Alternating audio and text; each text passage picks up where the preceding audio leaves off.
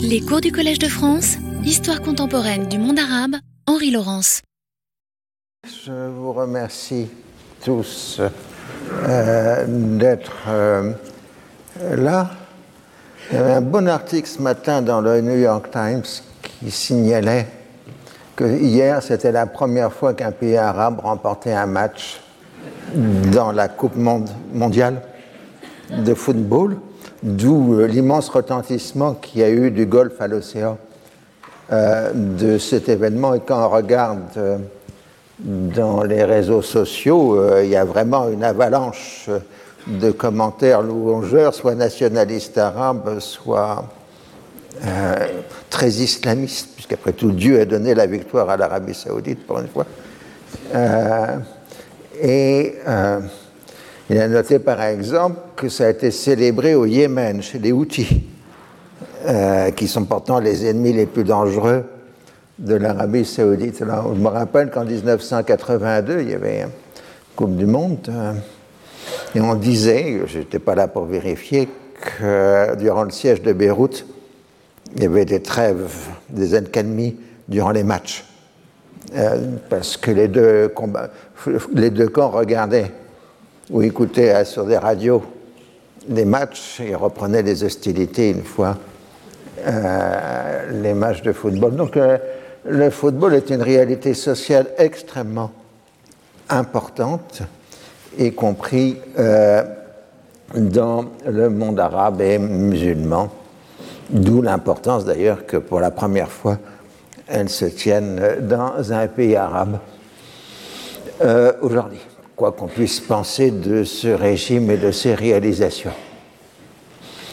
Bien, euh, là, nous allons repasser maintenant au cours. Je voulais rappeler encore une fois qu'il n'y a pas de séminaire, mais qu'il y aura un colloque le 22 mars sur 2001-2003, euh, c'est-à-dire du 11 septembre 2001 euh, au 20 mars 2003, entre les attentats et euh, l'entrée des troupes américaines euh, en euh, Irak. Alors, la dernière fois, je vous ai laissé sur l'affaire du Koweït en 1961. Je rappelais d'abord que le Koweït, au début des années 60, est le premier pays arabe producteur et exportateur de pétrole. Ah, bien avant euh, l'Arabie euh, saoudite. évidemment, ça donne des proportions de population absolument euh, formidables, puisqu'il y avait 183 000 habitants en 1955 et il y en a 305 000 en 1960. Le Koweït était un pôle d'attraction sur l'ensemble de la main-d'œuvre dans la région. C'est peut-être là, pour la première fois, les sociétés de la rente pétrolière euh, se constitue dans cette région du monde, euh, puisqu'on est vraiment à un ratio entre le nombre d'habitants et les revenus pétroliers qui est sans commune mesure à ce qu'on a ailleurs dans la région, puisqu'à l'époque, les autres producteurs, c'est l'Irak et euh, l'Iran. Et donc les ratios ne sont pas du tout les mêmes. Alors, j'avais rappelé aussi combien la la première génération de Koweïtiens à faire des études universitaires avait généralement été envoyée à l'université américaine de Beyrouth. Donc ils en étaient revenus nationalistes arabes, puisque c'était le sanctuaire du nationalisme arabe radical euh, dans toute cette euh, période.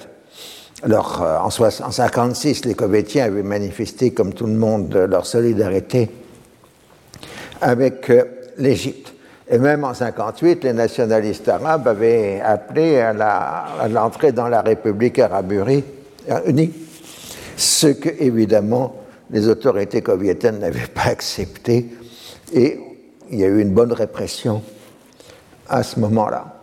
D'ailleurs, les historiens pensent qu'une des raisons de l'entrée, enfin, du débarquement américain au Liban en juillet 58, c'était pour enrayer la progression de la République arabe unie et en particulier euh, pour le Koweït, d'où le fait qu'on avait discrètement dispatché des forces dans cette région.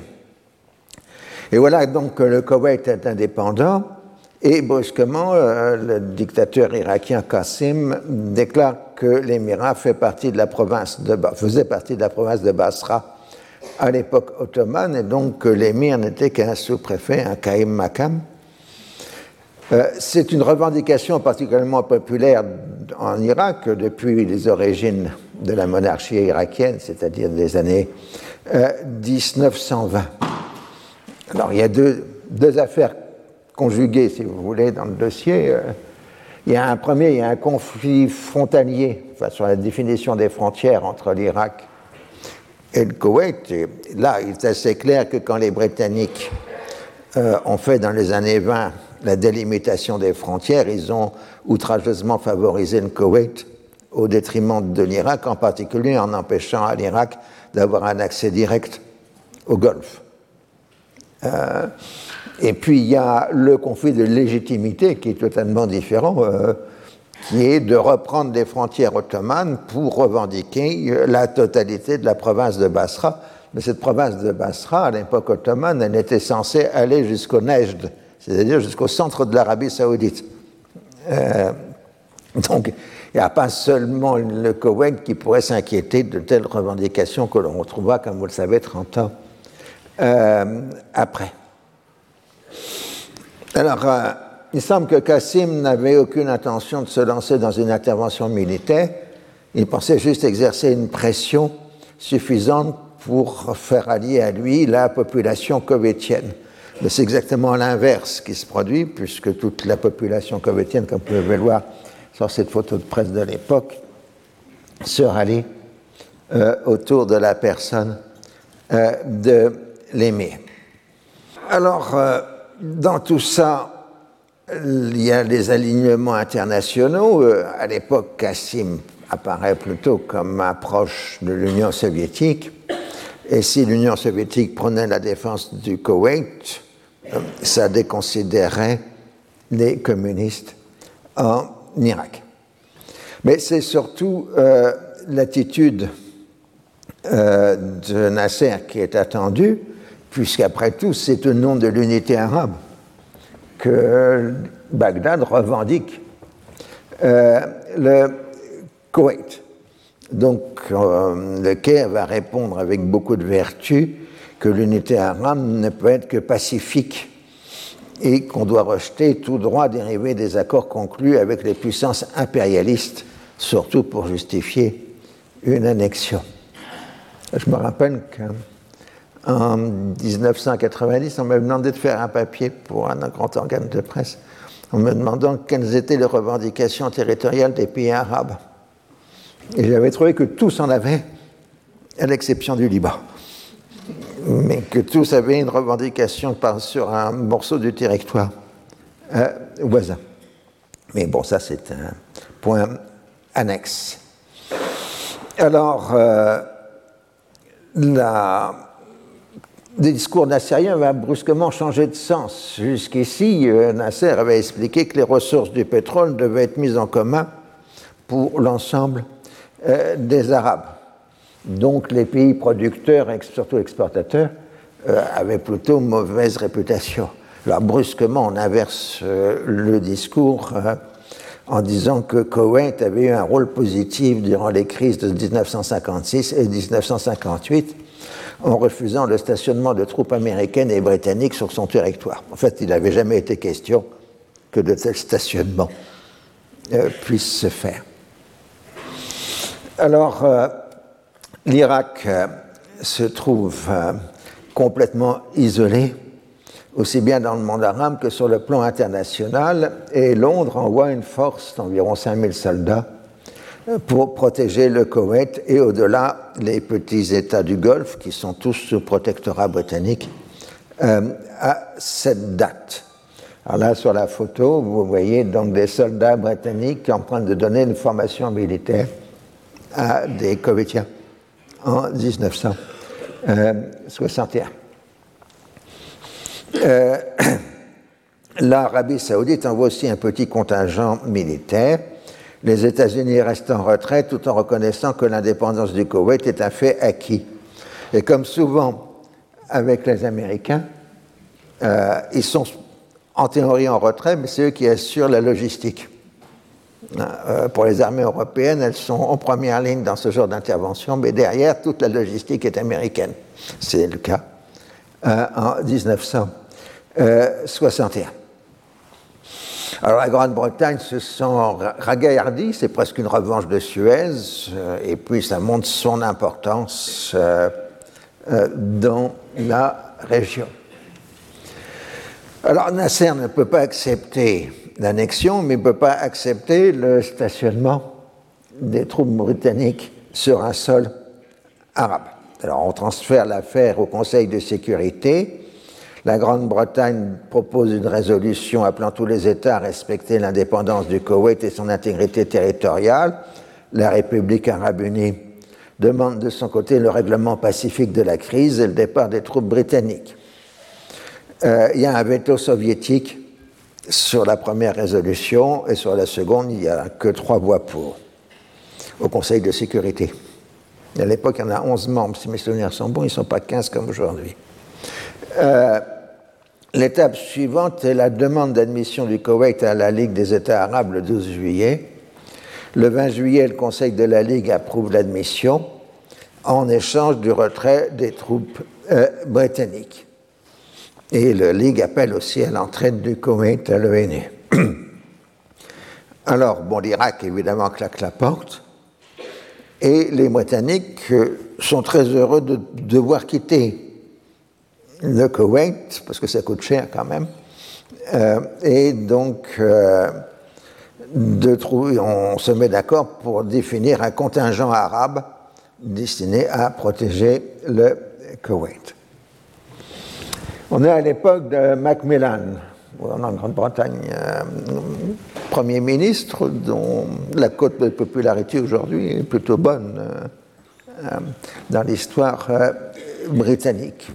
Macmillan, c'est le bref moment où l'Angleterre, en sortant de la Seconde Guerre mondiale, a eu le sentiment d'être une société de prospérité, avant de retrouver ensuite, dans les années 60, euh, un sentiment de crise économique euh, continue. Mais surtout, Macmillan, euh, qui est un ancien combattant de la guerre de 14, donc ça vous donne la génération, a, compris que la Grande-Bretagne devait accepter la fin de l'Empire et son, relativement, son relatif effacement de la scène mondiale. Ce sera le thème de son célèbre discours en 1961, si mes souvenirs sont bons, en Afrique du Sud, sur le vent du changement, le Wind of Change, euh, qui annonce le départ des Britanniques de l'Afrique. Il faut accepter euh, le vent du changement. Et on est là dans ce concept. Mais reste qu'à ce moment-là, la grande sujet politique étrangère britannique, c'est East of Suez, à l'est de Suez. Et euh, pourquoi est de Suez Parce qu'il y a encore euh, toute une série d'enjeux britanniques dans l'océan Indien jusqu'au Pacifique. Alors, c'est d'abord évidemment le pétrole du Moyen-Orient qui, je vous le rappelle, pour les pays du Golfe, pas pour l'Arabie Saoudite, sont des pétroles dollars, euh, des pétroles sterling, donc payables en livres sterling, euh, tandis que le saoudien est payable, en dollars, si mes souvenirs euh, sont bons. Nous, on a plus de francs. Bon, si on va des pétroles francs, on commence à en trouver en Algérie, mais bon, c'est un autre sujet. Mais surtout, je vous disais, c'est déjà une annonce euh, de l'avenir. En 1960, depuis, enfin, depuis le milieu des années 50, les balances sterling, c'est-à-dire les avoirs en monnaie britannique, euh, tenus par l'émirat du Koweït, correspondent à 10% du total mondial des balances sterling. Donc c'est absolument énorme. En réalité, le Koweït contrôle le taux de change de la livre sterling. Donc on voit l'ampleur euh, euh, de euh, l'enjeu. D'autant plus que si les autres pays de la région en 1945 avaient beaucoup de balance sterling à cause de dépenses britanniques durant la Seconde Guerre mondiale, les ont liquidés progressivement pour les mettre au service des grands plans de développement. On rappelle des mémoires que c'est avec un parti avec les balances sterling que les, les Égyptiens ont remboursé euh, la part britannique de la compagnie du canal de Suez. Ah, euh, donc il y a eu un jeu d'écriture plus que le transfert euh, de monnaie. Et nous sommes à une époque de parité fixe de la monnaie, une époque que beaucoup de gens ici n'ont pas l'âge d'avoir connue. Euh, et euh, donc, maintenir le taux de change euh, de, des monnaies est un grand enjeu de politique intérieure et internationale, et chaque dévaluation est considérée comme une humiliation pour le pays. Pour le rappel, ce sera à partir des années 70 qu'on va basculer vers les taux de change flottants qui fait qu'aujourd'hui, les variations monétaires n'ont plus le même impact psychologique qu'à l'époque des taux de change fixes. Alors, en dehors de la livre sterling, et c'est quand même important, et du pétrole sterling, euh, vous avez les autres euh, valeurs de Est de Suez, c'est-à-dire donc la protection des Émirats du Golfe, des protectorats du Golfe pour être plus euh, précis. Et puis on se rappelle que l'armée britannique est déjà engagée en Oman à cette époque contre euh, la révolte contre le sultan d'Oman. C'était une victoire britannique pour une fois dans les guerres, dans les combats de décolonisation. Mais il y a surtout la protection de la Malaisie par rapport à l'Indonésie, puisque l'Indonésie de Sukarno considère la Malaisie comme une création coloniale britannique et revendique une partie du territoire euh, malaisien au nom d'une Indonésie qui n'a jamais existé, sauf à l'époque coloniale, puisque c'est une constitution coloniale euh, néerlandaise. Et euh, donc, les Britanniques avaient remporté la victoire en Malaisie contre une insurrection communiste. C'était devenu le modèle de la contre-insurrection. Et la Malaisie était aussi un pays important d'exportation de matières premières, de pétrole, et ainsi de suite. Et puis, vous avez évidemment à l'autre bout l'Australie, qui constitue cette chaîne est de euh, Suez. Et donc, c'est pour ça que c'est un facteur important dans la politique étrangère britannique à un moment où les Britanniques se retirent d'Afrique. Le 3 août 61, Kassim réaffirme les droits sacrés et inaliénables de l'Irak sur le Koweït. S'il le faut, nous annexerons le Koweït malgré et contre l'impérialisme qui s'y accroche. Rien ne nous fera renoncer à ce projet. Le 12 août, l'Émirat demande le départ des troupes britanniques qui est effectif le 10 septembre. On a eu donc un cas extraordinaire de convergence d'intérêts entre la Grande-Bretagne et la RU, et un modèle typique de crise moyen-orientale, puisque on a démarré par une internationalisation de la crise, euh, avec euh, l'ONU, l'envoi de troupes britanniques, etc. Et la solution politique était une arabisation de la crise, c'est-à-dire retrait des Britanniques et envoi d'un contingent arabe largement euh, symbolique. Alors, euh, évidemment, Kassim proteste. Euh, malgré tout, les États-Unis reconnaissent l'indépendance du Koweït le 22 septembre 1961, mais l'Union soviétique met son veto pour l'entrée du Koweït à l'ONU. Il faudra attendre 1963, après la chute de Kassim, pour que euh, l'Union soviétique lève son veto.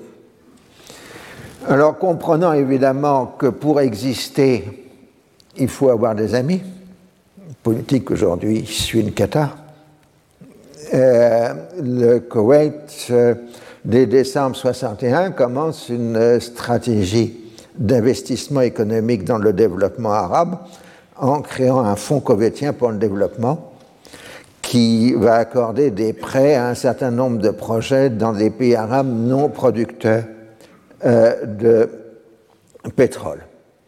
Et là, on voit aussi, c'est ça c'est un c'est toujours passionnant d'étudier, on voit très bien la mise en place des mécanismes de la rente. Euh, d'un côté, euh, les investissements dans l'économie occidentale, avec les balances sterling, et de l'autre, ah ben, accorder des prêts ou des dons pour calmer les appréhensions des voisins arabes et donc se rendre utile, ce qui fait que quand on se rend utile, bon, on a quelques chances d'avoir des amis pour les mauvais jours. Alors évidemment, euh, l'Irak de facto ne participe plus aux activités de la Ligue des États arabes et à celles de l'OPEP. Mais signalons que l'OPEP continue de s'agrandir, puisque la Libye et l'Indonésie entrent à l'OPEP en 1962. Et on a toujours le débat sur les négociations, puisque les compagnies pétrolières, les, huit majors, les sept sœurs plus la totale, refusent toujours de négocier avec le PEP en disant qu'ils ne se maintiennent toujours que sur euh, des négociations euh, bilatérales. Mais à cette époque, le Koweït, le, le PEP est essentiellement un organe de réflexion et d'information qui permet aux différents pays producteurs exportateurs, enfin exportateurs plus que producteurs, parce que je rappelle que le premier producteur au pétrole au monde en général, ce sont les États-Unis. Mais comme ils consomment leur production, euh, ils ne sont pas exportateurs. Euh, et puis on oublie toujours qu'il y, a un exportateur relativement important. Euh, on aura l'occasion de revenir dans ces cours, c'est l'Union soviétique. Mais ça pose toujours des problèmes pour les Occidentaux de savoir si ou non ils doivent dépendre de produits énergétiques vendus par des pays qui se trouvent à l'est de l'Europe. Alors Kassim, euh, par la loi du 11 décembre 61, euh, retire aux compagnies pétrolières en, Irak la quasi-totalité des concessions non exploitées. Les compagnies demandent un arbitrage international et font appel à leur gouvernement. L'Irak rejette ces interférences mais ne va pas plus loin euh, dans la voie de la nationalisation. Il faut dire que les concessions qui avaient été accordées dans les années 20 ou 30 dans les pays pétroliers étaient immenses. Parce que d'abord, on ne savait pas vraiment où se trouvait le pétrole. Donc on prenait la quasi-totalité du territoire dans les concessions. Et puis maintenant, 30 euh, ans après, euh, on commence à avoir une bonne notion de la géologie de la région.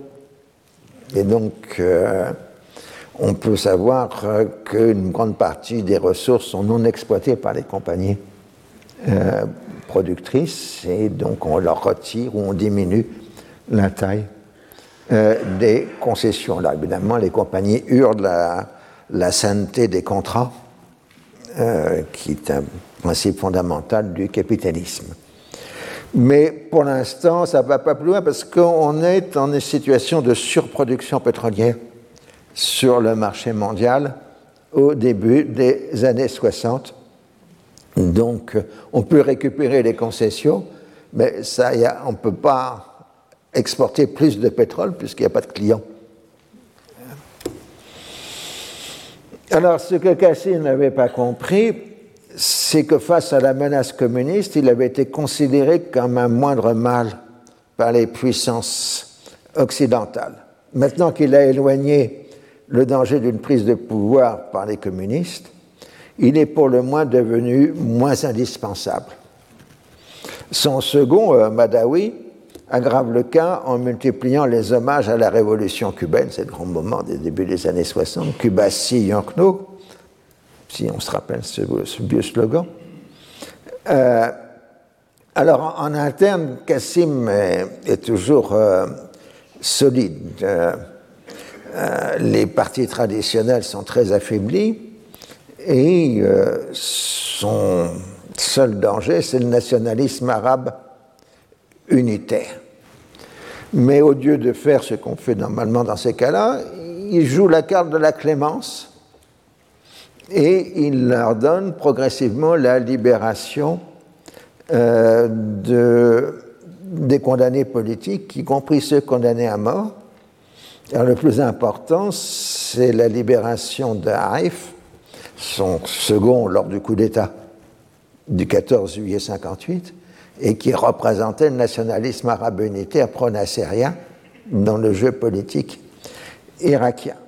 Alors Arif euh, est réintégré dans ses grades militaires, maintenant dans le service actif. Les exilés sont priés de rentrer, mais la plus grande partie préfère rester combattre à l'extérieur. La question principale en dehors de la façon de se brouiller avec tout le monde. Donc il s'est brouillé tout le monde avec le Koweït, euh, avec les compagnies pétrolières. Bah, le gros dossier à côté, ce sont les Kurdes. Et euh, on a euh, une situation très tendue dans l'ensemble du pays à cause de la réforme agraire, qui est liée au fait que bah, la réforme agraire annonce une redistribution des terres aux dépens des grands propriétaires dans une situation où euh, la croissance démographique est extrêmement élevée, et je vous l'ai rappelé la dernière fois, avec un puissant exode rural vers les grandes agglomérations euh, irakiennes.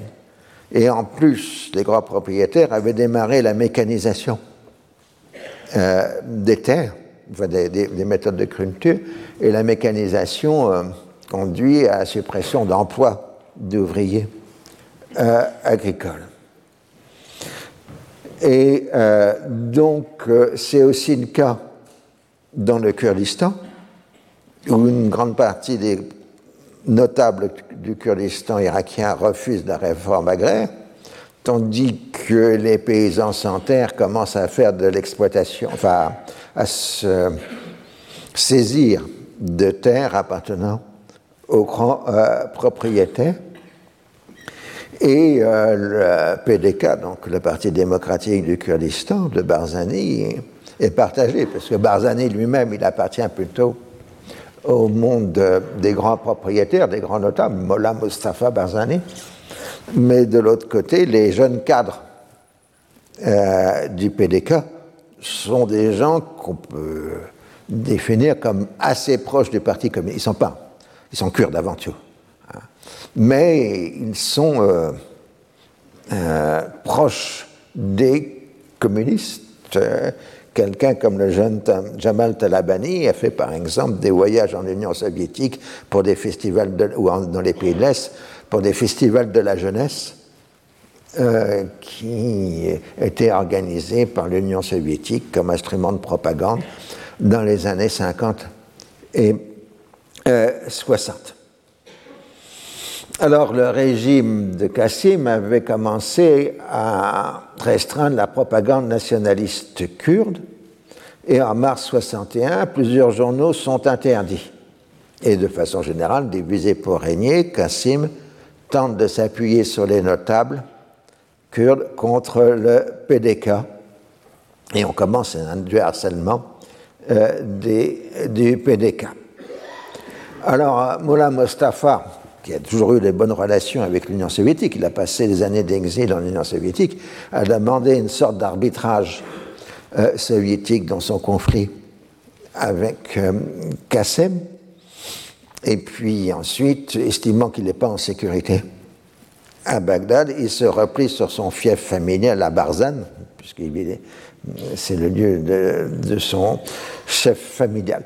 Donc on a une situation assez bizarre où on a un soulèvement kurde en 61 mené par Mollah Mustafa Barzani, mais qui plutôt n'est pas lié à la question agraire plus qu'au euh, nationalisme kurde.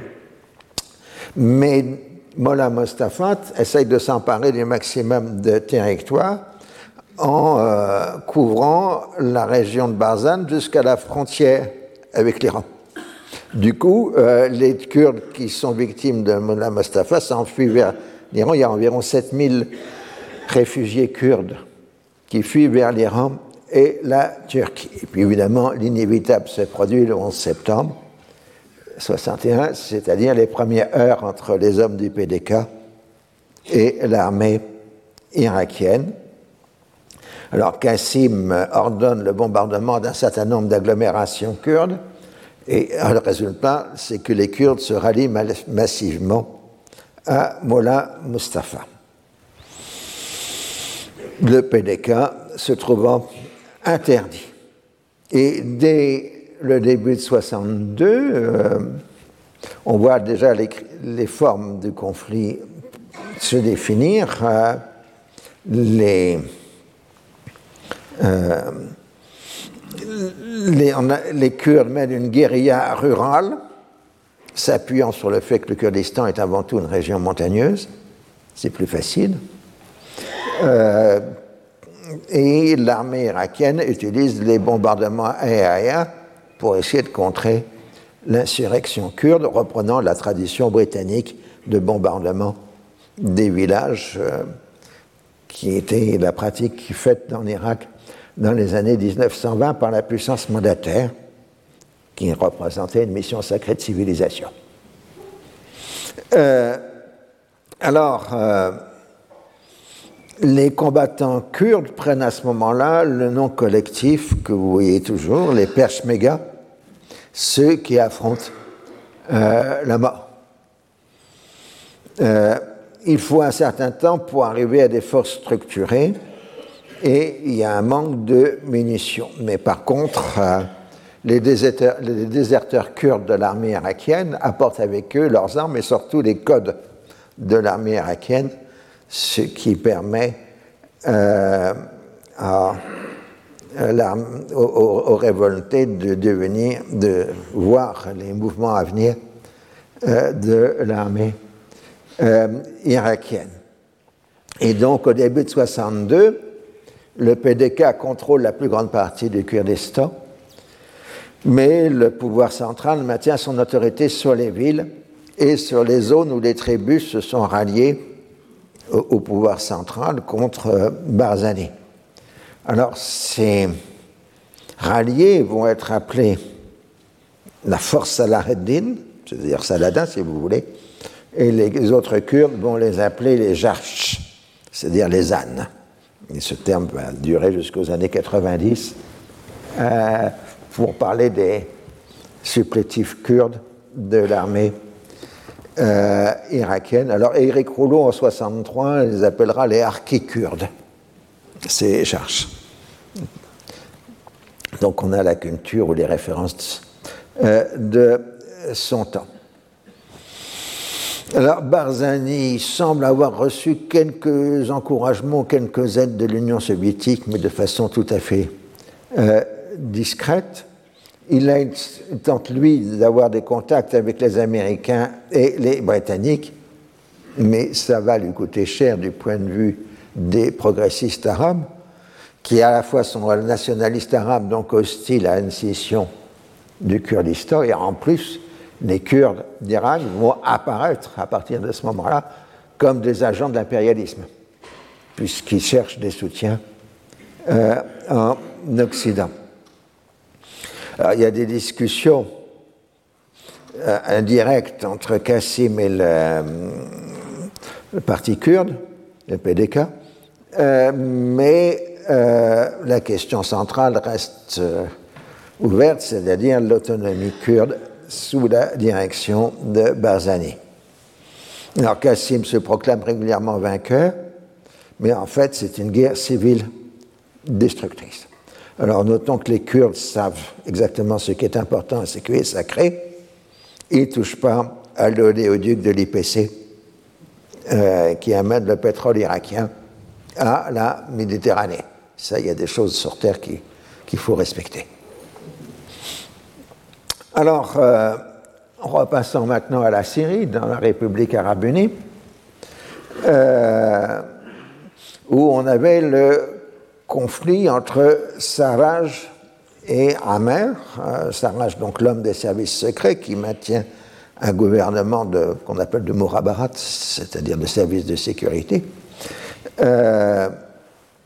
et qui essaye de se présenter comme le seul Syrien entre guillemets, favorable à la RAU, en disant, faisant, grâce à moi, la RAU peut fonctionner. Alors, euh, dans tout ça, dans l'été 61, Nasser procède d'un nouveau jeu de nationalisation euh, dans l'ensemble de la RAU avec les banques et les compagnies d'assurance. C'est aussi une réforme agraire qui réduit la propriété foncière par personne à 100 d'âne euh, c'est-à-dire 42 hectares, contre 200 auparavant. Et en plus, on impose, enfin, on introduit l'impôt progressif sur le revenu en Syrie avec une tranche de 90% pour les hauts revenus. Alors, ces nationalisations de l'été 61 sont très mal ressenties en Syrie, d'abord parce que 100 fêtes d'âne, enfin 42 hectares de la vallée du Nil, c'est pas la même chose que 42 hectares de la, enfin de la Syrie. On n'est pas du tout dans les mêmes types d'agriculture, euh, etc. C'est complètement arbitraire de faire une telle délimitation dans un pays euh, comme la Syrie. Euh, et les nationalisations sont toujours mal vues par la bourgeoisie syrienne depuis le début de la RAU. Et donc, bah, ce que font les Syriens, c'est d'envoyer leurs capitaux à l'extérieur. Et ces capitaux, ils vont d'abord sur le Liban, avec, surtout une, avec une dimension confessionnelle assez forte d'ailleurs, parce que ce sont souvent des capitalistes ou des bourgeois chrétiens qui envoient leurs capitaux au Liban avant de partir aussi à leur tour euh, au euh, Liban. Et euh, du coup, on impose un strict contrôle d'échange et on rend la monnaie inconvertible. Là, on voit un peu aussi le manque de connaissances que, Nasser a de la réalité syrienne. Il fonctionne comme si la bourgeoisie syrienne était l'équivalent des communautés étrangères en Égypte. Les Grecs, les Italiens, les Belges, etc., les Français, etc. Alors que là, c'est une bourgeoisie autochtone. Et euh, donc, il n'y a pas d'intérêt étranger euh, nationalisé en tant que tel. 15 août 61, les gouvernements régionaux sont dissous au profit d'un gouvernement unique. Sarraj se retrouve être un des deux vice-présidents syriens, mais il y a cinq vice-présidents égyptiens. Et euh, le pouvoir est plus ou moins transféré au Caire.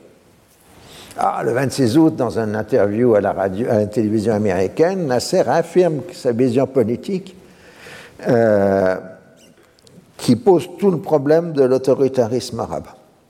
Il le dit franchement, il l'avait déjà dit ailleurs, avant, mais là on a vraiment dans une déclaration. Euh, S'il autorisait la création de partis politiques, il y aurait alors un parti de seigneurs féodaux, un parti de capitalistes, un parti de communistes, et ces partis chercheraient le soutien des blocs de la guerre froide. Ah.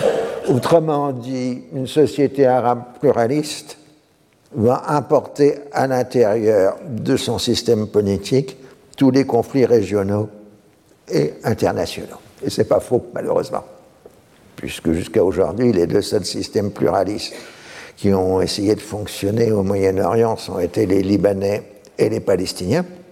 Et à chaque fois, le jeu des forces politiques s'est fait aussi sur les alignements internationaux, les financements internationaux ou régionaux, euh, comme on veut. Alors lui aussi annonce qu'il ne veut pas la lutte des classes, mais résoudre la lutte des classes par une unité nationale représentée par le parti unique. Et surtout, le 28 août, il annonce la suppression du régionalisme, le gouvernement central transférera ses activités à Damas pendant les mois de février à mai, puis le siège du pouvoir sera le reste de l'année au Caire ou à Alexandrie. Il est entendu que les ministres se déplaceront entre les provinces égyptiennes et syriennes toutes les fois que le besoin s'en fera sentir. Donc Nasser sent bien évidemment qu'il y a des, des fortes tensions. Mais à ce moment-là, il est encore au sommet politique, euh, comme le montre euh, euh, la situation chez les non-alignés et la politique africaine que mène en parallèle Nasser. Le 30 août 61, le groupe de Casablanca se réunit au Caire pour préparer la conférence de Belgrade des non-alignés. Alors certes, Sekou Touré et Nkrumah ont refusé de venir, mais on parle des questions mondiales. Euh, je vous dis encore, ça c'est extrêmement important psychologiquement. Euh, on parle donc euh, des non-alignés, mais on parle de, Berlin, puisqu'on est au moment de la crise de Berlin et de la constitution du mur de Berlin qui a commencé le 13 août 1961. C'est une sorte de revanche de l'histoire pour les anciens colonisés de parler des affaires européennes. En même temps, euh, on est toujours euh, dans le piège historique, que j'ai essayé de l'expliquer plusieurs fois, qui est que le non-alignement conduit à refuser le principe des droits des peuples à disposer d'eux-mêmes, quand il s'agit en général de pays soumis à la domination soviétique, et en particulier des Allemands de l'Est. Les Occidentaux ressentent à leur tour l'hypocrisie du deux poids, deux mesures, euh, mais cette fois-ci en situation inversée. Alors, la politique africaine de l'Égypte euh, constitue un investissement important. Des milliers d'étudiants africains obtiennent des bourses pour étudier dans les universités égyptiennes. La radio du Caire émet massivement en Swahili et dans la plupart des langues africaines. On soutient l'effort de prédication de l'islam en Afrique noire, mené par El-Azhar. On cherche à montrer que le christianisme est une religion européenne et occidentale liée à l'impérialisme, tandis que l'islam serait la religion d'émancipation dont les enseignements coïncident avec l'exigence du nationalisme africain. Alors la conférence de Belgrade s'ouvre le 1er septembre 1961 avec les grandes têtes d'affiche, Tito, Nehru, Nasser, Hassan, premier, je ne sais plus qui est celui-là. Ah, c'est pas Hassan II, non. C'est trop tôt. Sokarno, Nkrumah, ah, bah, c'est surtout Tito, Nereux, Nasser euh, et Sokarno, c'est-à-dire les hommes de Bandung. Hein, enfin, Tito n'était pas un Bandung, mais les, hommes du non-alignement.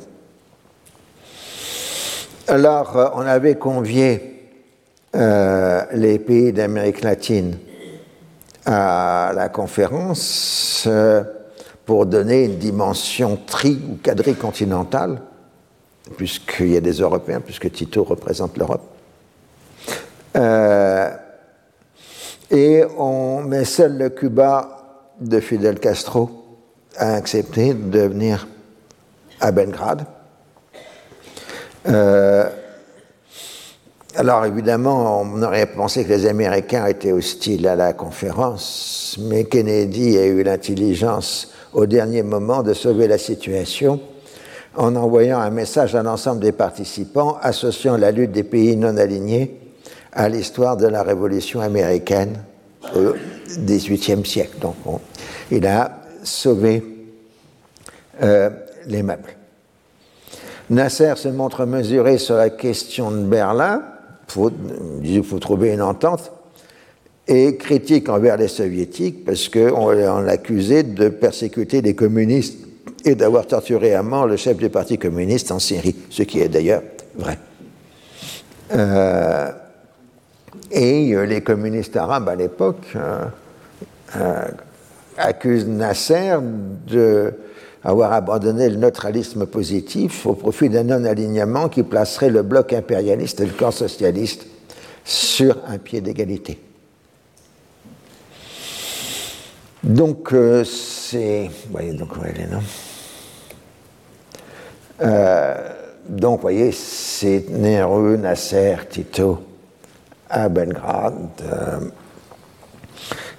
leader mondial chargé de préserver la paix au moment de la crise de Berlin et où on parle de Troisième Guerre mondiale. Ben, c'est qu'en plus, juste au moment de la conférence de Belgrade, l'Union soviétique procède à la plus importante explosion nucléaire euh, de l'histoire en lançant une bombe de 50 mégatonnes, en plus en, air libre, hein, euh, de TNT, c'est-à-dire une bombe équivalente à 3500 fois celle d'Hiroshima. Et c'est la plus importante explosion nucléaire de l'histoire à ce moment-là.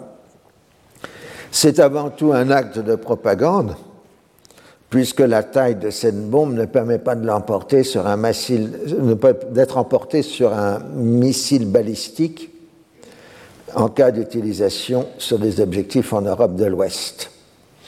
Donc en plus, si vous vous pouvez pas bombarder les États-Unis parce que la, la bombe est trop grosse. Et si vous l'utilisez en Europe de l'Ouest, bah, comme vous le savez tous, euh, les vents dominants sont d'ouest en est.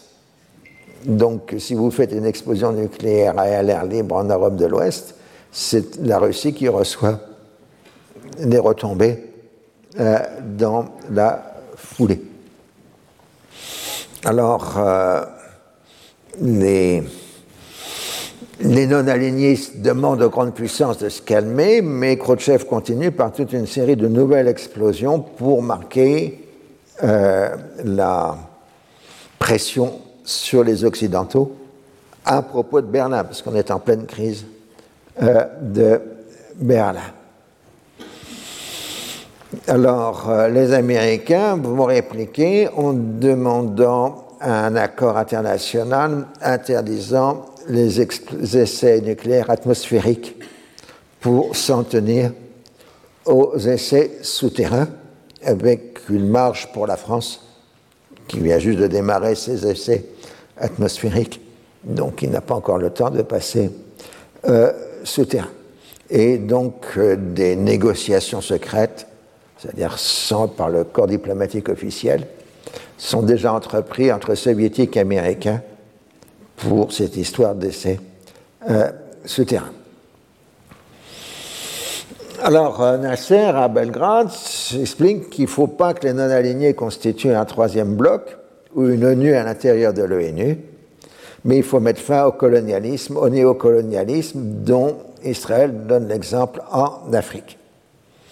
Dans son discours, il marque que le colonialisme classique est fini même s'il y a encore des résidus, enfin, comme euh, l'Afrique du Sud, et que la question essentielle est celle du danger de guerre euh, mondiale. Et en effet, Belgrade reconnaît euh, que, le, que le colonialisme est entré sur sa fin. Bon, évidemment, il y a encore la guerre d'Algérie, puisqu'on est en 61. Euh, et puis il y a la question palestinienne. Mais on sent déjà en 61 que euh, le colonialisme a vécu. Tout ça parce qu'ils ne sont pas au courant qu'ils seront un jour des postes coloniaux, mais personne ne leur a dit. Mais bon, ça c'est un autre problème. Euh, alors l'euphorie de Nasser après Belgrade ne dure pas. En Syrie, c'est le dernier conflit entre un Hamer et Sarraj. Euh, et donc le maréchal, le numéro 2 du régime nassérien, met fin aux arrestations sans mandat judiciaire. Euh, Sarraj se précipite au Caire pour demander un arbitrage, mais il perd l'arbitrage et, euh, il, et Nasser essaye de relâcher la pression des services de sécurité sur la Syrie en se disant comme ça, je vais reprendre de la popularité. Mais en fait, il s'aliène des derniers moyens, enfin, il perd les derniers moyens de contrôle qu'il a sur le pays. Et donc, ça se fonctionne en inverse. puisqu'il s'est mis tout le monde à dos, les conservateurs pour les nationalisations, les progressistes, le BAS, les militaires. Euh, en Syrie, la République arabe unie est ressentie comme une étouffante domination coloniale égyptienne. Et le 28 septembre 1961, la Syrie renoue avec la chaîne des coups d'État. La garnison de Damas prend le contrôle de la capitale au nom de l'élimination de la corruption et des tyrannies et le retour au peuple de ses droits légitimes. Amer et Sarraj sont mis en résidence surveillée. Alors Nasser essaye de reprendre le contrôle par la radio en parlant de coups de poignard dans le cœur de l'unité et du nationalisme arabe. Je rappelle que Damas est le cœur palpitant de l'arabité, selon l'expression euh, consacrée. Et Nasser va même jusqu'à parler de la République arabe unie, de Kamishli sur le Frat, jusqu'à Aswa, ce qui rappelle à certains une république qui irait de Dunkerque à Tamanrasset. En général, c'est mauvais signe quand on commence à voir ce genre de slogan. Et euh, donc, euh, Nasser annonce qu'il refuse toute effusion de sang. Et il s'ensuit une certaine confusion. Et on discute un moment d'une formule fédérale et puis la rupture est définitive. Euh, les Amer et ses partisans sont expulsés au Caire par avion une tentative d'envoyer des commandos égyptiens à l'attaquer se heurte à la résistance des insurgés et les militaires égyptiens refusent de se battre. Donc euh, l'affaire est, close. Le 29 septembre, un gouvernement civil est formé, réunissant des représentants de la classe politique d'avant 58. La confusion est très grande, y compris chez les politiques, puisque les bassistes, certains bassistes approuvent le coup d'État, dont le plus important c'est Akram El-Orani. Il n'est pas là. Euh, et euh, donc, euh, il y aura les ex-bassistes, mais Orani n'a jamais été vraiment un bassiste, hein, qui vont se rallier à la nouvelle République syrienne et formeront donc l'aile gauche du nouveau régime, tandis que les autres bassistes seront dans l'opposition. L'humiliation est terrible euh, pour Nasser. Tout le nationalisme arabe unitaire, avec sa prétention à le régir, euh, est en cause, ainsi que le socialisme arabe. Sa rhétorique ne fonctionne plus. Alors, il traite les séparatistes de traîtres. Il appelle au peuple syrien qui doit se débarrasser des féodaux et des capitalistes. Ce n'est qu'une expression des intérêts de la réaction du monopole et n'est qu'un moyen d'exprimer les intérêts du capitalisme et la dictature du capital.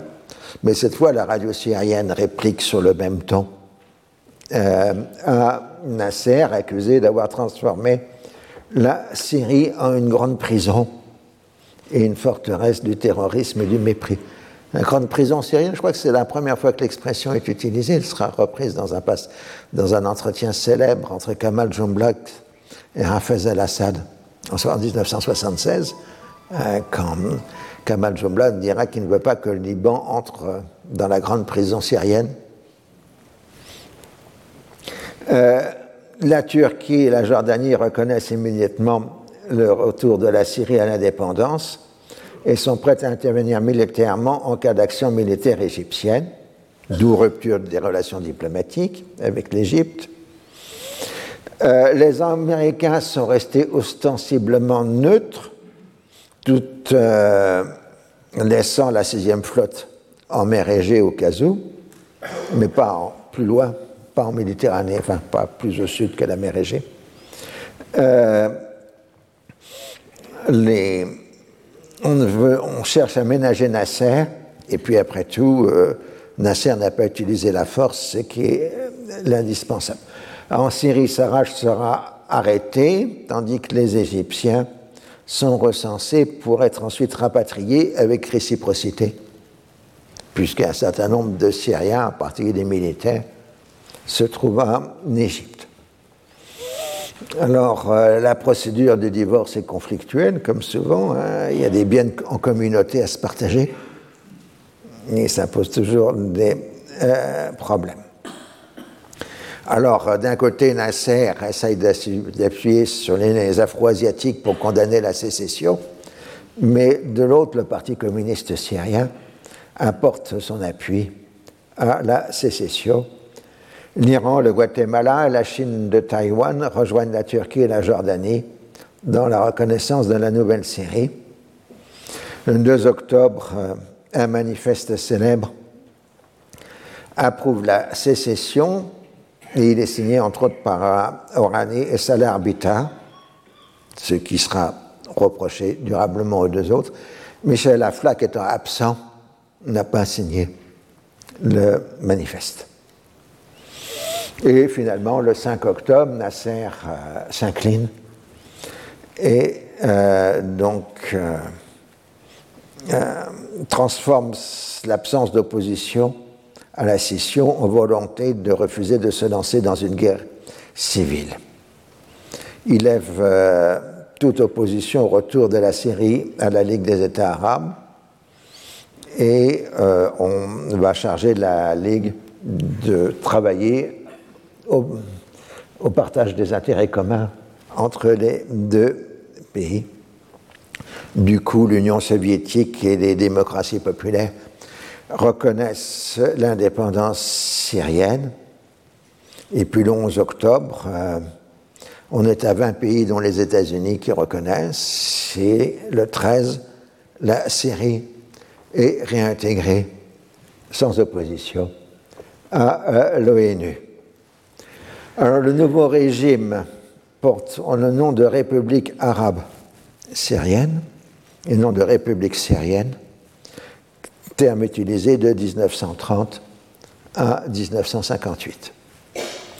Namas propose de constituer une fédération arabe qui préserverait la personnalité de chaque État, ce qui est immédiatement rejeté par la RAU, puisque l'Égypte conserve le nom de RAU jusqu'en 1971. Et euh, la Ligue arabe aussi s'y oppose, parce que s'il y a une fédération arabe, il n'y a plus de Ligue arabe. Et le 28 octobre, la Syrie réintègre la Ligue. Alors, contrairement à ce qu'on aurait pu penser, en fait, les Occidentaux ne sont pas très contents de la scission.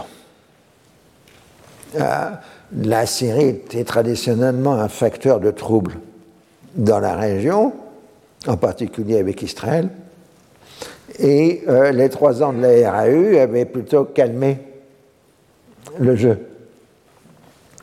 Euh, finalement, euh, Nasser était représenté une forme de stabilité par rapport à l'aventurisme euh, syrien. Mais ils ont beau dire qu'ils sont pas d'accord, enfin, qu'ils font profil bas les Occidentaux, ils sont néanmoins accusés, les grands, les grands Bretons en particulier, de vouloir comploter contre la République arabe unie avec les monarchies saoudiennes, jordaniennes et la Turquie. Nous allons entrer dans une nouvelle période euh, qui est classiquement appelée la guerre froide arabe, Arab Cold War, du nom d'un livre célèbre euh, d'un historien américain, Malcolm Kerr, qui avait publié cet ouvrage euh, au milieu des années 60, qui était un ouvrage d'actualité sur la politique arabe. Il l'avait appelé donc la guerre froide arabe. Et c'est une expression qui est devenue habituelle. Pour mémoire, Malcolm Kerr deviendra plus tard euh, président de l'Université américaine de Beyrouth et sera enlevé et assassiné euh, durant la guerre civile libanaise. Euh, ce qui sera incontestablement une grande perte parce que c'était quelqu'un de très bien et très généreux et un grand universitaire.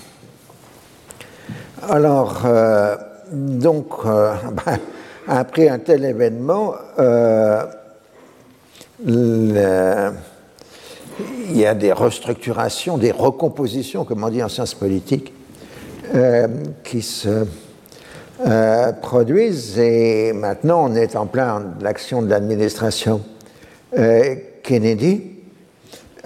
Kennedy décidé à jouer sur le neutralisme proclamé de l'Égypte tout en maintenant la Jordanie et l'Arabie saoudite. Et la première arme de Kennedy, ça va être la psychologie. Il va entamer une correspondance directe avec Nasser pour lui expliquer la politique américaine envers Cuba et le Congo. Il ne s'agit pas de convertir euh, Nasser aux idées américaines, mais de le consulter, qu'il soit flatté d'être consulté par euh, le chef de la première puissance euh, mondiale. Et on a vu que durant la sécession syrienne, euh, Washington avait tenu profil bas. je ne sais pas si vous vous rendez compte, parce qu'il y a un mythe Kennedy, mais déjà, moi, au début des années 60, Kennedy avait un prestige extraordinaire. Hein dans le monde, il représentait une jeunesse, euh, une euh, restructure, enfin, un, élan nouveau. Euh, dans le monde, il y avait un enchantement représenté par la Maison Blanche de Kennedy. L'expression célèbre, on avait assimilé ça à Camelot, le, château des chevaliers de la table ronde, hein, pour euh, montrer le prestige extraordinaire que Kennedy allait à l'époque, héros de la Seconde Guerre mondiale, le premier chef d'État d'une grande puissance à être né au XXe siècle. Donc, euh, il y a une coïncidence générationnelle. Kennedy est né en 1917, Nasser en 1918. Ce sont des hommes jeunes, enthousiastes, décidés à brusquer les choses. Ils sont aussi tous les deux adeptes des théories de la modernisation. dont j'ai déjà parlé, ces théories de la modernisation euh, essentielles pour comprendre les politiques des années 60 euh, sont des politiques orientées vers l'avenir. Euh, comment moderniser un pays, etc. En France, les grands projets industriels, c'est ce qu'on appellera la France de l'expansion dans les années 1960. Alors comme il se doit, parce que c'est les seuls à prendre sérieusement le, dossier, c'est les Américains, euh, l'administration Kennedy a envisagé de trouver un projet de paix israélo-arabe, euh, parce qu'on peut reprocher beaucoup de choses aux Américains, mais c'est les seuls qui ont essayé régulièrement de faire un règlement du conflit. Alors ce serait fondé sur le statu quo territorial, la fin de la belligérance et un retour partiel échelonné des réfugiés. On pourrait tenter une expérience limitée d'une vingtaine de milliers de personnes, ce qui pourrait enclencher une dynamique positive. Mais Israël refuse tout retour, même d'une personne, et les États arabes en restent à un discours stérile, refusant, euh, de, voilà, exigeant le retour des réfugiés, donc on appelle le droit au retour, mais sans qu'il y ait de négociations directes entre Israéliens et Arabes. Euh, la question, c'est que les Américains ne voient le dossier que sur un plan humanitaire des réfugiés et politique, parce que c'est une charge politique lourde euh, dans la région, mais ils ne veulent pas, ne sentent pas la question euh, de l'identité palestinienne, l'existence d'une identité politique palestinienne spécifique, ce que je vous ai déjà décrit dans les cours euh, précédents. Ainsi, quand dans les débats à l'ONU, dans une commission de l'ONU, on fait venir un représentant palestinien qui affirme que les réfugiés constituent un peuple souverain et indépendant. C'est très mal ressenti euh, aux États-Unis. Euh, Dan Rusk fait un, dans un, donc c'est le secrétaire d'État américain à l'époque. On parle d'un risque d'algérisation du problème de la Palestine. Donc, euh, ça veut dire donc passage à un mouvement national. Alors, en Égypte même, Nasser fait porter l'échec sur sa trop grande complaisance envers les réactionnaires féodaux et capitalistes. donc les premières actions de Nasser après la sécession euh, est de relancer de nouveau les confiscations, enfin les nationalisations des biens étrangers. Alors surtout évidemment des Syro-Libanais présents en Égypte, même s'ils ont la nationalité égyptienne, et euh, des Grecs. Euh, ça concerne environ 700-800 personnes. Les intéressés sont particulièrement maltraités. Ils ne peuvent plus avoir un mandat quelconque, même celui de tuteur d'un membre de leur famille, prise de compte en banque, d'appartenance à un conseil d'administration, de club sportif, d'activités sociales, afin de priver, les priver de toute influence sur l'esprit de la population. On va raconter par, exemple l'histoire euh, d'un grand magnat du cinéma égyptien qui était d'origine libanaise. Et euh, il est convoqué au ministère euh, au Caire et on lui annonce que tous ses biens sont confisqués. Sont confisqués. Elle dit Bon, je rentre chez moi. Il en dit Ah non, vous rentrez à pied, votre voiture vient d'être confisquée. Euh, donc, ça vous montre le style de l'époque. Les papiers personnels sont. Alors, les Grecs sont furieux parce que Nasser avait dit qu'il les ménagerait. Or, les colonies grecques sont aussi dans le lot. Euh, et donc, les Grecs, à leur tour, euh, quittent massivement l'Égypte. C'est un des sens qu'il faut comprendre euh, au nasserisme. moi, je crois que profondément, le nasserisme marque la volonté de la bourgeoisie égyptienne de se débarrasser des compétiteurs définis comme étrangers, même s'ils ont la nationalité égyptienne, puisqu'ils sont là éventuellement depuis euh, plusieurs générations.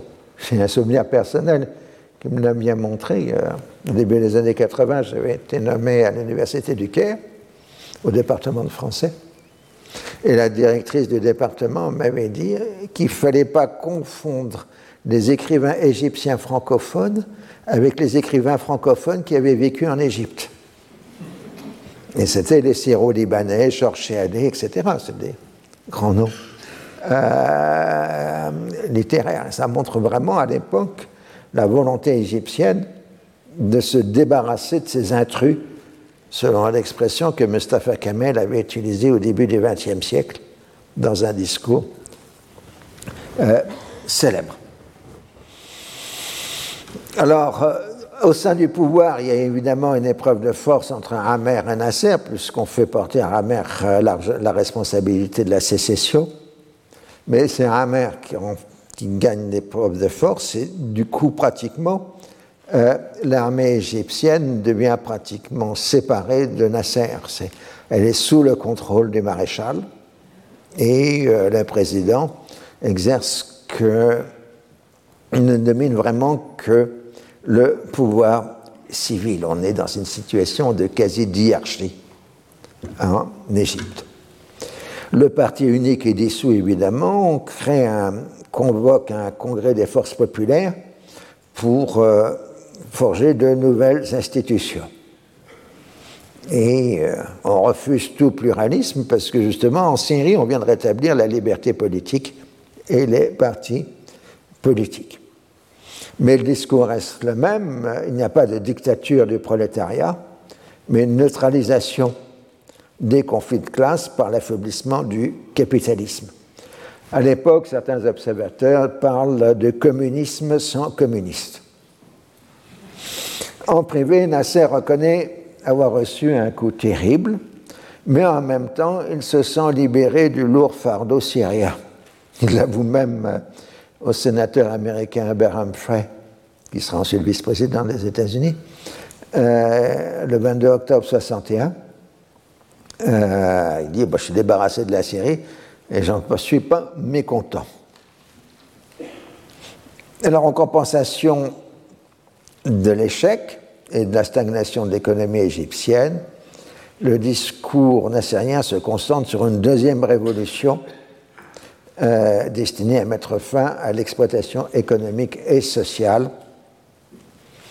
Alors, il est à noter que dans le discours politique égyptien de l'époque, la sécession est qualifiée de revers, Naksa, terme qui sera ensuite utilisé pour la défaite de 1967. Alors, dans une série d'articles en décembre 61, Khan, qui est le véritable porte-parole de Nasser, définit le cadre géopolitique. La RAU est victime d'une action coordonnée de trois groupes d'ennemis la France, la Grande-Bretagne, membres centraux de l'OTAN, la Turquie et l'Iran, pays orientaux non arabes, et les pays arabes qui ont des liens avec l'Occident en particulier ceux qui sont gouvernés par des intérêts hostiles au mouvement de libération politique et sociale des peuples arabes. En clair, l'Arabie saoudite et la Jordanie. Alors, il fait une distinction savante entre l'État égyptien qui traite avec tous les États arabes et conclut des accords avec eux, et l'Égypte révolutionnaire qui fait appel au peuple à travers les frontières au nom de la liberté, du socialisme et de l'unité contre les tenants de la réaction et les agents de l'impérialisme. Donc c'est tout à fait commode. Euh, j'ai des bonnes relations diplomatiques avec vous et j'appelle les peuples à se soulever contre vous. Mais ce n'est pas le même. D'un côté, c'est l'État égyptien et de l'autre côté, c'est l'Égypte révolutionnaire. La radicalisation du régime nassérien se retrouve dans l'arrestation à la fin novembre 1961 de quatre fonctionnaires français chargé de gérer les intérêts économiques et culturels français en Égypte en l'absence de relations euh, diplomatiques. La justice égyptienne leur refuse l'immunité en dépit du fait qu'ils avaient des passeports diplomatiques. Alors parmi eux, il y a André Miquel, que je connais aussi, un, Bélivier que j'ai connu aussi, dans, les quatre diplomates. Euh, mais lui est décédé, mais André Miquel, heureusement, est toujours parmi nous. Euh, futur, donc André Miquel, arabisant, futur professeur au Collège de France. Alors ils sont particulièrement maltraités, ils sont passés à tabac, on menace d'action physique contre leur famille. Euh, André en aura un, souvenir terrible de cette affaire, mais il en a écrit le récit dans un livre publié en 1964 qui s'appelle Le repas du soir. Alors, ils sont accusés d'avoir transmis à Paris des renseignements d'ordre militaire, politique, économique et financier, voire d'étudier les possibilités d'une nouvelle agression israélienne à la faveur de laquelle un coup d'État devrait être organisé en Égypte. L'assassinat de Nasser aurait été prévu. Ils auraient pris contact avec des représentants des anciens partis. Ils auraient même fait du trafic de devises. L'accusation s'appuie sur des écoutes de leur domicile avec des traductions des plus fantaisistes. Alors, euh, André Miquel rapporte par exemple, d'après lui, que, euh, ayant dans une conversation avec ses collègues utilisé l'expression latine mutatis mutandis, l'Égypte sait, en changeant ce qui doit être changé, le traducteur a traduit mutatis par, mutandis par il faut renverser le gouvernement égyptien. Euh, mais je pense, moi, qu'il y a d'autres raisons euh, à cette affaire. Pas simplement les écoutes des domiciles des diplomates. Alors, Edouard Sablier, le grand journaliste de l'époque, spécialiste du monde arabe, fait le commentaire suivant. Pour un Européen et pour nombre d'Arabes évolués, la vision d'un couple de Murville transformé en tyran florentin de la Renaissance du gouvernement français conspirant dans l'ombre l'assassinat du Raïs, la guerre civile et la subversion apparaît évidemment comme fantastique. Pour l'opinion arabe, l'hypothèse est non seulement plausible, mais dans l'ordre des choses, comme la capture de Ben Bella ou le débarquement de Suez.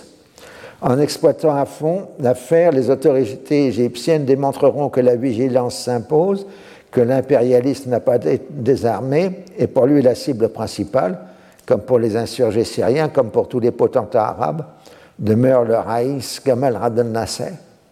De façon paradoxale, c'est moins la France qui a été visée, que l'ensemble des impérialistes et réactionnaires.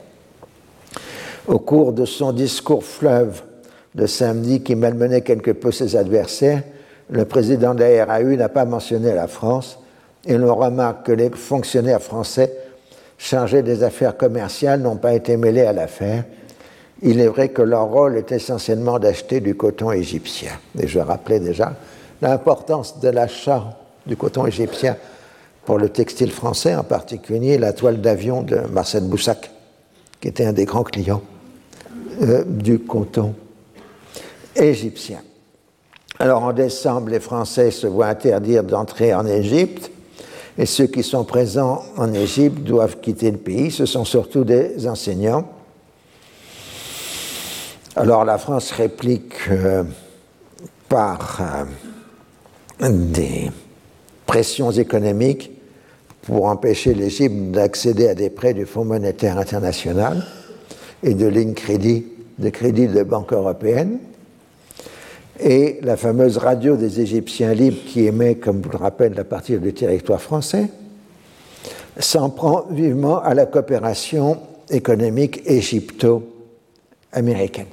Moi, je pense, vous me direz tout ça, mais je pense que derrière l'affaire et le commentaire d'Edouard Sablier est remarquable, c'est aussi euh, des émissions de la radio d'Égypte libre euh, qui est visée par euh, l'arrestation des quatre diplomates français, un moyen de faire pression. Puisque quand ils seront libérés, la radio aura cessé d'émettre. Mais c'était totalement indépendant. D'ailleurs, la France ne connaît pas l'existence de cette radio. Alors, euh, la situation matérielle des prisonniers français sera améliorée. Ils ont droit à un procès public couvert par la presse internationale. On tape aussi sur les Suisses au passage qui sont à un moment interdits de quitter le sol égyptien, ça fait partie de la radicalisation. Au passage, euh, en décembre, euh, Nasser aussi supprime la Fédération des États-Unis arabes, puisque vous vous rappelez, à l'RAU s'était ajouté un quatrième membre, enfin troisième membre qui était le Yémen. Il faut dire que l'imam du Yémen venait de publier un poème jugé anti-socialiste, dans lequel il faisait ce qu'on peut appeler un foutage de gueule en règle de Nasser. Euh, c'est intéressant voir l'usage de la poésie dans les jeux politiques arabes. Il y a une vraie poésie politique dans la politique. Enfin, des gens utilisent des poèmes dans la lutte politique arabe. C'est tout à fait intéressant. Je crois que c'est la seule zone pays au monde, le monde arabe, où on utilise la poésie. On fait, encore de la poésie politique. Alors du coup, euh, Nasser euh, se solidarise avec les progressistes yéménites contre la monarchie yéménite. Et euh, dans ses discours. Il s'en prend, dit quand je m'en prends au français, je m'en prends à Israël, c'est la même chose. Autre élément important dans cette période, c'est la rupture entre l'Union soviétique et l'Albanie. Euh, ce qui fait que les soviétiques n'ont plus un seul point d'appui en Méditerranée. Euh, l'amitié de l'Égypte est donc particulièrement précieuse et Moscou promet de renforcer son aide et d'accélérer les travaux du haut barrage, dont la première phase doit être terminée en 1964. En même temps, le régime est soucieux de continuer à recevoir la précieuse aide américaine et l'administration Kennedy joue le jeu de l'aide à l'Égypte pour la neutraliser, c'est-à-dire la maintenir dans son neutralisme. Euh, on espère que Nasser passera un peu à la libre entreprise. alors c'est à cette époque-là, bon, c'est pas d'où vient, il y a des discussions chez les auteurs, mais dans la correspondance diplomatique, euh, on a le fait que Nasser a accepté euh, de mettre la question de Palestine in the icebox, dit le texte américain, donc dans la glacière. On trouve aussi in the refrigerator. Euh, il y a un deal implicite entre l'Égypte nassérienne et les États-Unis, ne pas relancer le dossier palestinien, in the icebox. Et ça, c'est aussi important euh, pour euh, Washington. Il semble que l'expression soit venue de Mahmoud Fawzi, qui était à l'époque ministre des Affaires étrangères de l'Égypte. Ce n'est pas une création américaine. Hein. La source, l'origine est égyptienne. Mais il n'est plus question d'inviter Nasser aux États-Unis parce qu'il y aurait des manifestations hostiles des partisans d'Israël. Et l'Arabie saoudite proteste toujours à chaque fois que les, États-Unis apportent de l'aide à, l'Égypte en disant vous facilitez le travail euh, des soviétiques. Euh, le haut barrage, donc la grande réalisation nassérienne, je l'ai déjà dit, passe par une campagne internationale pour la sauvegarde des monuments de Numi, lancée sous le patronage de l'UNESCO, avec une forte implication française en débit de l'absence de relations diplomatiques. Alors les soviétiques trouvent qu'ils payent déjà suffisamment à les Égyptiens, ils n'en rajoutent pas. Mais les Américains sont d'abord extrêmement réticents.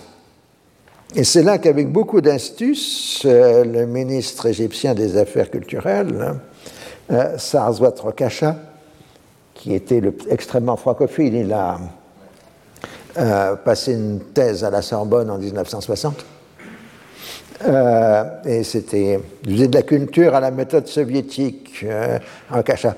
Donc il y avait par exemple une diffusion à des prix très modiques de traduction de tous les grands livres de la littérature européenne euh, en Égypte. C'était côté culturel de masse sur le modèle des pays de l'Est.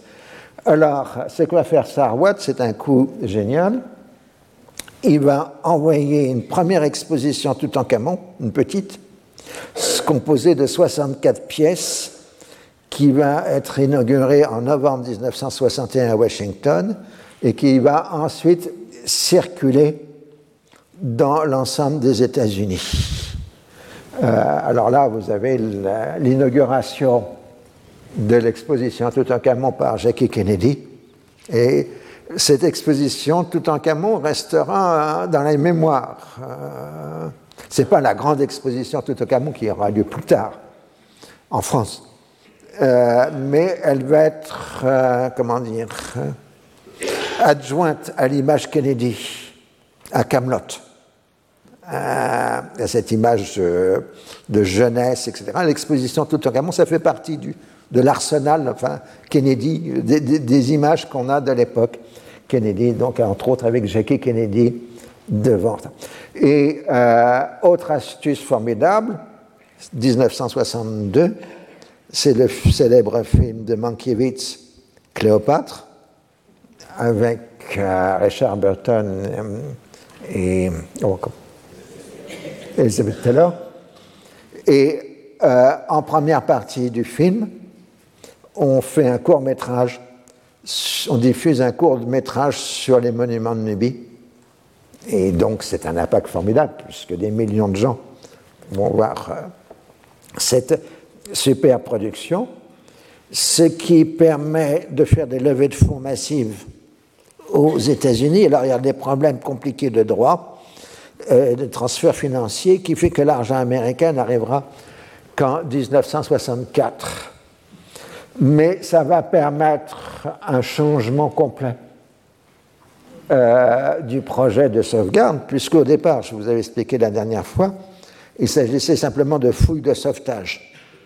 Maintenant, on a l'argent suffisant pour transférer les monuments à l'extérieur de la zone inondée, ce qui sera achevé pour Abu Simbel en 1968 68, et pour Philae en 1978.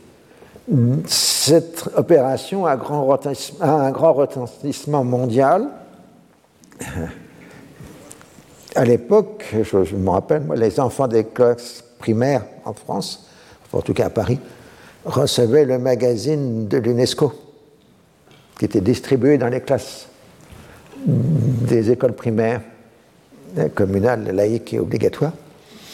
Et euh, donc j'ai le souvenir, euh, en tant qu'enfant, de voir euh, ces textes de l'UNESCO, largement centré sur le transfert des monuments de Nubie.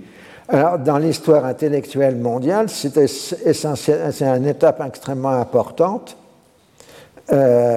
parce que c'est la première manifestation importante de sauvegarde du patrimoine. Euh, alors certes, il y avait une discussion sur le patrimoine depuis les destructions de la Première Guerre mondiale, euh, mais c'est la première opération massive qui va conduire à la création en 1978 de la liste du patrimoine mondial de l'UNESCO. Euh, donc, euh, alors, euh, pour mémoire, donc, les deux personnes centrales dont l'affaire des monuments de Nubie, ça a été l'archéologue française Christiane Desroches-Noblecourt et le ministre égyptien de la Culture, Sarwat Wakasha qui ont mené cette campagne internationale qui a été une grande réussite. Alors en Syrie, maintenant, le nouveau régime organise des élections. Officiellement, il n'y a que des candidats indépendants, les partis n'étant pas encore autorisés, mais ça n'est qu'une fiction, puisque tout le monde sait qui est qui. Et on retrouve largement la configuration de 1954, avec un glissement à droite. Les conservateurs l'emportent largement, ainsi que la personnalité complexe de Khaled El-Razem, le milliardaire rouge, qui en quelque sorte était le plus grand entrepreneur de la Syrie, mais qui voulait industrialiser la Syrie avec euh, l'aide soviétique. Hein, donc c'est pour ça qu'on l'appelait le millionnaire rouge. Les bassistes maintiennent leur position à Hama, fief d'Oranie, mais Salah Bétar est battu à Damas. Et euh, Orani, dans ses mémoires, dit que les bassistes, sauf lui, étaient toujours incapables de gagner des élections. C'est pour ça qu'ils sont passés ensuite à la dictature. Euh, c'est peut-être pas faux non plus. Euh, alors clairement, c'est l'antinassirisme qui domine. En plus, il y a des coups de chance. À l'époque nassérienne, pendant trois ans, il y a eu de la sécheresse. Et immédiatement après la sécession, l'année est pluvieuse. Euh, donc, euh, du coup, ça remonte le moral des populations. Alors, euh, la Nouvelle République syrienne, Elie Nazim El-Qoudsi, donc un homme de l'Ancien Régime président, et Marouf Adawalibi, euh, Premier ministre. Adawalibi, j'ai eu l'occasion d'en parler, c'est un personnage très intéressant, euh, très compliqué d'ailleurs. Il a laissé des mémoires, mais elles ne sont pas très fiables. Euh, il a été étudiant en France à la fin des années 30 et il a passé la Seconde Guerre mondiale en France durant. Mais du côté de l'Allemagne, c'était. Il écrit de ses mémoires, il est franc là-dessus. Il, il milite pour que les Arabes s'allient avec l'Allemagne nazie. Et c'est lui qui a refilé ses papiers à Rajamin el-Husseini pour s'évader en 1946. Alors évidemment, les Français ont été obligés de lui demander gentiment de rentrer en Syrie. Et à partir des années 40, enfin, dans la seconde partie des années 40, il est devenu un personnage politique important en Syrie, proche des frères musulmans, mais il s'était aussi rendu célèbre euh, par une déclaration en disant que les Arabes préféraient l'Union soviétique euh, aux États-Unis à cause du soutien des États-Unis à Israël, ce qui avait provoqué un grand choc euh, à l'époque, dans les années 40. Donc c'est quelqu'un qui est à la fois à la droite, entre guillemets, proche des frères musulmans, mais en même temps quelqu'un qui disons, a été un neutraliste avant la lettre. Mais donc, c'est un gouvernement conservateur avec le soutien des frères musulmans, donc des dénationalisations, euh, un aménagement moins restrictif de la réforme agraire. On se rapproche de l'Irak, de Qassim, mais il n'est pas question de revenir au croissant fertile. La Syrie restaurée n'a aucune envie de retomber dans un régime militaire, mais dénonce l'influence britannique à Koweït et soutient un règlement pacifique. Ce qui fait que les Koweïtiens ne sont pas très contents. Mais on a toujours euh, la question de la DMZ, donc la zone démilitarisée avec Israël. Euh, donc, euh, la question étant en particulier dans le lac de Tibériade, les Syriens tirent sur les bateaux de pêche israéliens sur le lac et Israël bombarde les positions syriennes. Il y aura une bataille rangée. Euh, alors, les bilans sont différents selon les, sources. Les Syriens disent qu'il y aura 200 morts chez les Israéliens contre 3 chez eux. Les Israéliens disent qu'il y a 30 morts chez les Syriens contre 8 Israéliens. Je pense que là, les Israéliens sont plus fiables. La presse internationale évoque des chiffres plus importants chez les Israéliens, 16 morts. Donc, habituel débat au Conseil de sécurité, où l'Union soviétique apporte son soutien à la position syrienne.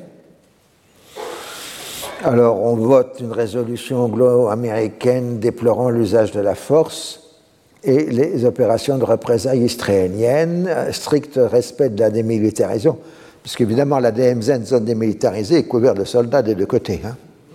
Il faut être clair. Euh, alors la question est aussi celle du détournement des eaux du Jourdain et celle de la souveraineté israélienne sur le lac de Tibériade, qui n'est pas encore complètement établie en, raison des prétentions israéliennes de posséder la totalité des droits territoriaux de l'ancienne Palestine mandataire. L'accord franco-britannique, pour, revenir un peu en arrière, la province de, Syrie, Vilayet Souria, à l'époque ottomane, euh, euh, allait jusqu'au lac de Tibériade. Elle allait jusqu'à la mer Rouge. Et si la délimitation ottomane a servi pour fixer la frontière entre le mandat syrien et le mandat palestinien. Euh, néanmoins, les accords franco-britanniques avaient fixé, si mes souvenirs sont bons, à 8 mètres du lac la frontière entre les deux pays. Donc l'intégralité du lac se trouvait dans la Palestine mandataire, mais à condition que, par les accords de bon voisinage, les Syriens locaux puissent utiliser les eaux du lac.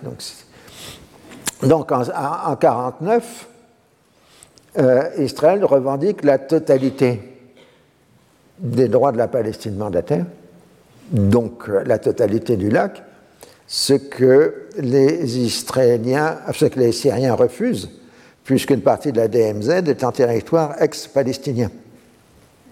Et euh, donc, de facto, les Syriens sont au bord du lac sur la partie euh, ouest, euh, est du lac. Pardon.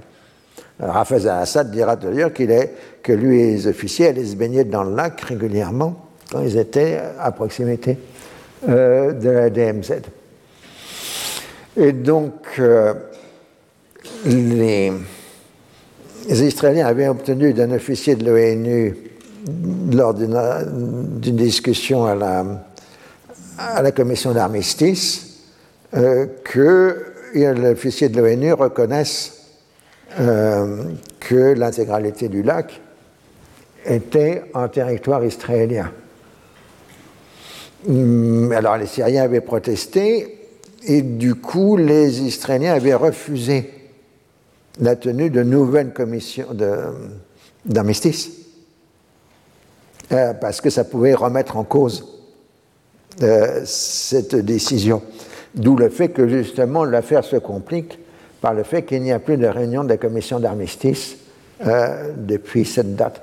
Alors c'est une question qui va durer jusqu'à aujourd'hui, hein, puisque l'échec des négociations israélo-syriennes en 2000 est lié à la question du lac de Tibériade, euh, avec le fait supplémentaire que le problème quand vous fixez des frontières sur un cours d'eau, c'est que le cours d'eau varie.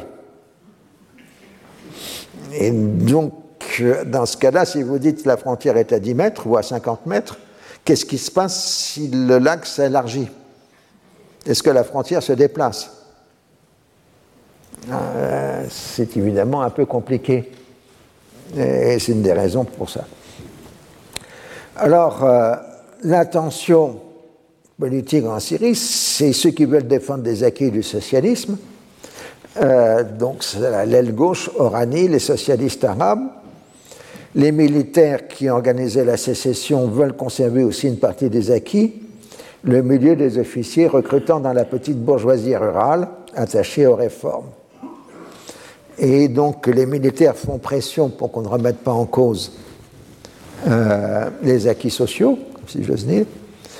Et comme euh, on ne les entend pas, le 28 mars 62, la garnison de Damas organise un coup d'État. Alors, comme d'habitude, dissolution du Parlement, démission du gouvernement, etc., gouvernement de transition, etc.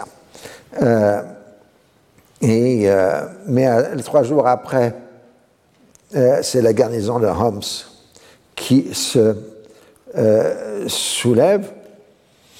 Et puis ensuite, le 2 avril, c'est la garnison d'Alep, qui, elle, réclame le rétablissement de la RAU.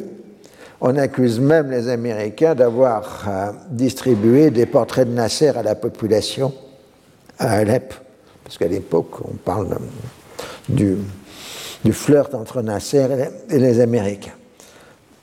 Alors tout ça, finalement, euh, arrive à une série de compromis et on rétablit le régime civil pour éviter une guerre entre les différentes factions de l'armée euh, syrienne. Au passage, Sarraj a réussi à s'évader, ce qui permet à tout le monde d'éviter un procès. Euh, alors, euh, Sarraj se réfugiera au Caire après une tentative d'assassinat en 64 lors d'un passage à Beyrouth. Il vivra en simple citoyen et il décédera en 2013. Alors donc, euh, on fait un espèce de comité des hommes politiques syriens pour discuter de la question de l'unité arabe. Et Nasser lance une campagne de presse contre Orani, les députés de la gauche, l'ensemble de la commission. Parce que si ces gens se présentent pour l'unité arabe, ils sont contre la grande prison égyptienne. Et euh, Orani répond en disant que Nasser sert l'impérialisme en voulant lancer la Syrie et l'Irak dans une guerre civile. Mais euh, il y a aussi un jeu dangereux. Les radicaux syriens veulent relancer la question des eaux du Jourdain, ce qui risque de provoquer un conflit avec Israël. Et on accuse à ce moment-là Nasser de trahir la cause parce qu'il est radical par rapport à Israël, mais derrière les forces de l'ONU qui sont sur la frontière.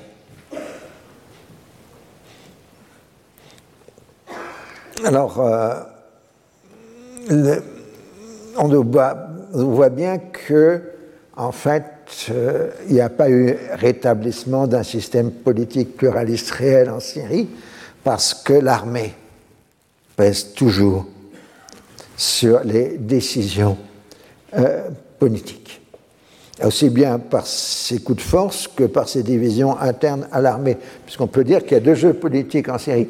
Il y a un jeu politique national entre les forces politiques et un jeu interne à l'armée entre les factions politiques euh, de l'armée. Alors évidemment, les deux se recoupent mais chaque force politique essaye d'avoir un relais dans l'armée et chaque faction de l'armée essaye d'avoir un relais euh, dans le système politique. Et on voit à ce moment-là la scission définitive du Bas. Aflak et Bitar euh, euh, reprennent le parti en main et rejettent la sécession, tandis que Orani quitte le Bas pour reprendre euh, son mouvement d'avant qui, s'appelait les socialistes arabes. Euh, la Jordanie s'est toujours présentée euh, comme défenseur de la dépendance syrienne, prête à intervenir militairement au cas où, mais les Américains et les Anglais demandent au roi Hussein d'éviter une intervention militaire en Syrie. En repassons à l'Égypte, où on peut dire, euh, en faisant une paraphrase, que Nasser va tenter l'expérience du socialisme arabe dans un seul pays. Il accorde en 62 une constitution à la bande de Gaza, définie comme partie indivisible du territoire palestinien dont le peuple appartient à la nation arabe. Il s'agit bien d'une affirmation bien contrôlée de l'existence des Palestiniens euh, qui forment une fédération nationale englobant tous les Palestiniens où ils se trouvent. L'Égypte désigne un gouverneur général assisté d'un conseil exécutif et un conseil législatif. Ce régime restera en vigueur jusqu'à la promulgation de la constitution permanente de l'État de Palestine. Il ne faut pas se dissimuler que ce statut accordé à la bande de Gaza est aussi une attaque contre la Jordanie, puisqu'on reconnaît une existence d'une identité palestinienne. Les accords d'Évian, signés le 18 mars 1962, mettent fin à la guerre d'Algérie, comme vous le savez tous.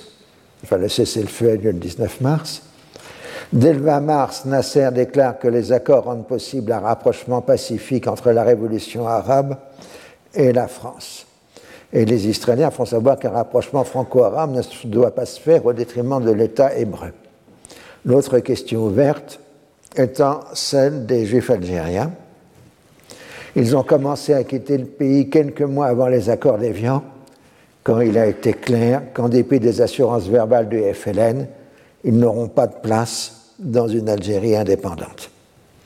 La violence des derniers soubresauts de la guerre ne peut que les encourager à participer à l'exode des Européens vers la métropole, que l'essentiel d'entre eux n'a jamais connu. Ah, les Juifs algériens, ils sont là depuis des siècles en Algérie. Alors, dire qu'ils sont rapatriés en France est peut-être un peu un abus de langage. Alors, quelques milliers d'entre eux seulement émigreront vers Israël et connaîtront les difficultés matérielles liées à l'immigration, au changement de langue et aux difficultés d'intégration euh, professionnelle. Dans le monde arabe, euh, la clôture du dossier algérien remet à l'ordre du jour la question de Palestine avec l'accent mis sur la lutte armée. Les Algériens ont gagné par la lutte armée, donc euh, maintenant que l'abcès algérien est terminé, il faut régler l'abcès palestinien. Donc on a radicalisation. Alors, les trois leaders euh, du FLN qui étaient en prison depuis le détournement d'avion de Ben Bella en 1956 sont libérés par les Français. Ils passent par l'ambassade d'Égypte en Suisse, qui ensuite les envoie au Caire.